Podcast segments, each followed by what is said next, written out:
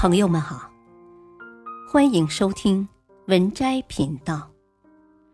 本期分享的文章是：天天笑阿三，看完这些，你笑得出来吗？印度位于亚洲大陆突出印度洋的南亚次大陆，国土面积居世界第七，人口超过了十三点四亿，很快就会超过中国。印度有着辉煌灿烂的古文化和广袤的国土。我想告诉你的当然不是这些，而是你完全不了解的。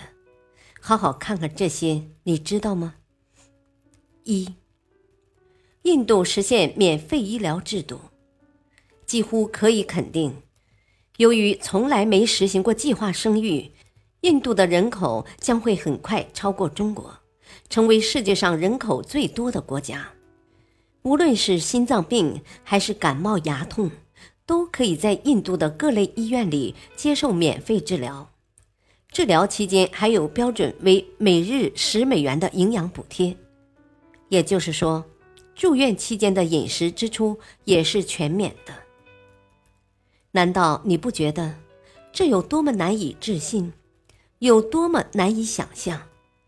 这简直像是天堂里的故事，这简直像是一千零一夜，或者是天方夜谭。可这一切都是真的。如果不信，你可以自己到印度去考察。二，印度实现免费的教育制度。在印度，所有适龄儿童都必须强制入学接受教育，但是并不需要支付任何费用。学校方面还提供免费午餐，而且这个免费教育的范围是从幼儿园到大学。为了鼓励一些外来移民和印度的少数民族入读普通的学校，以融入印度社会，政府还对此有补贴。也不信吧？还是那句话，如果不信，你自己可以去看完善的高等教育。印度的高等教育体系承袭英国的高等教育制度，是目前最完善的高等教育制度。印度颁发的高等教育文凭，所有的英联邦国家都承认。印度理工是亚洲第一、世界第三的理工大学。在美国和印度的教育界，有考不上印度理工，才到麻省理工来的说法。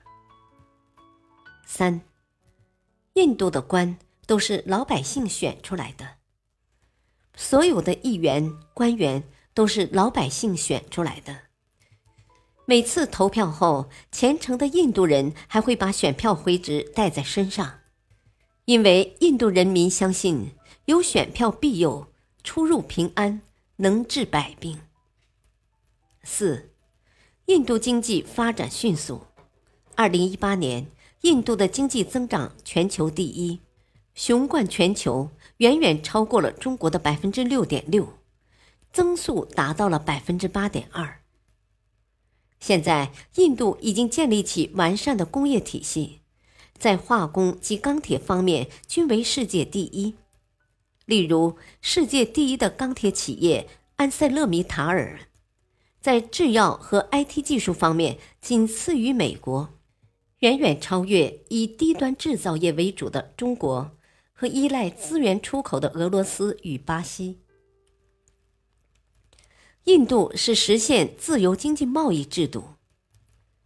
在印度，除非是公共事业行业之外，是没有国企的。